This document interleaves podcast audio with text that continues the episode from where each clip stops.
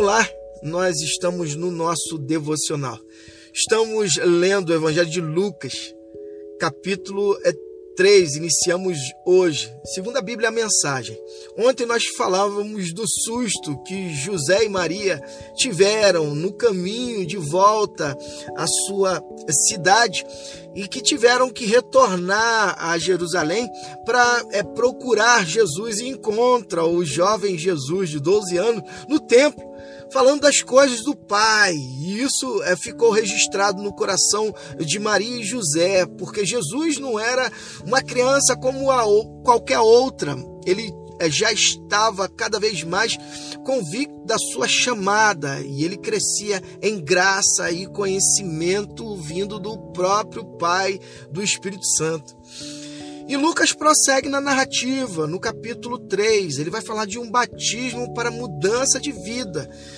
No 15 ano do governo de Tibério César, quando Ponço Pilatos era governador da Judéia, Herodes era rei da Galiléia, seu irmão Filipe da Itureia e de Traconite, e Lisânia, outro irmão, de Abilene. Quando Anás e Caifás eram principais sacerdotes, João, filho de Zacarias e Isabel, que vivia no deserto, recebeu uma mensagem da parte de Deus. Ele saiu percorrendo a terra ao redor eh, dos rios Jordão, pregando um batismo de mudança de vida para perdão de pecados como descrito nas palavras eh, do profeta Isaías no Velho Testamento. O profeta disse o seguinte: trovão no deserto, prepare-se para a chegada de Deus. Torne o caminho plano e reto. Toda estrada esburacada será consertada. Todo obstáculo será eliminado. Os desvios serão alinhados Todas as estradas eh, de terra serão pavimentadas. Todos estarão lá para ver o desfile da salvação de Deus.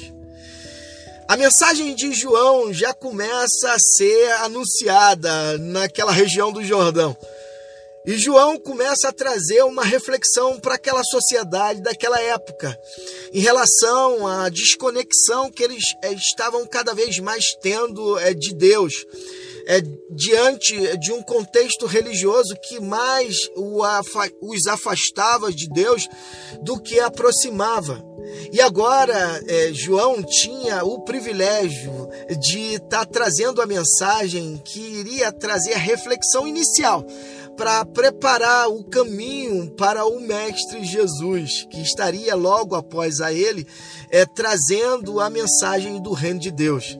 O fato é que João Batista teve um papel fundamental para trazer a mensagem que transforma, que liberta e que nos faz novamente é, termos acesso ao Pai.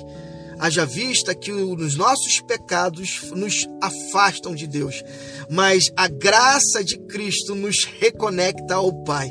E que Deus nos abençoe.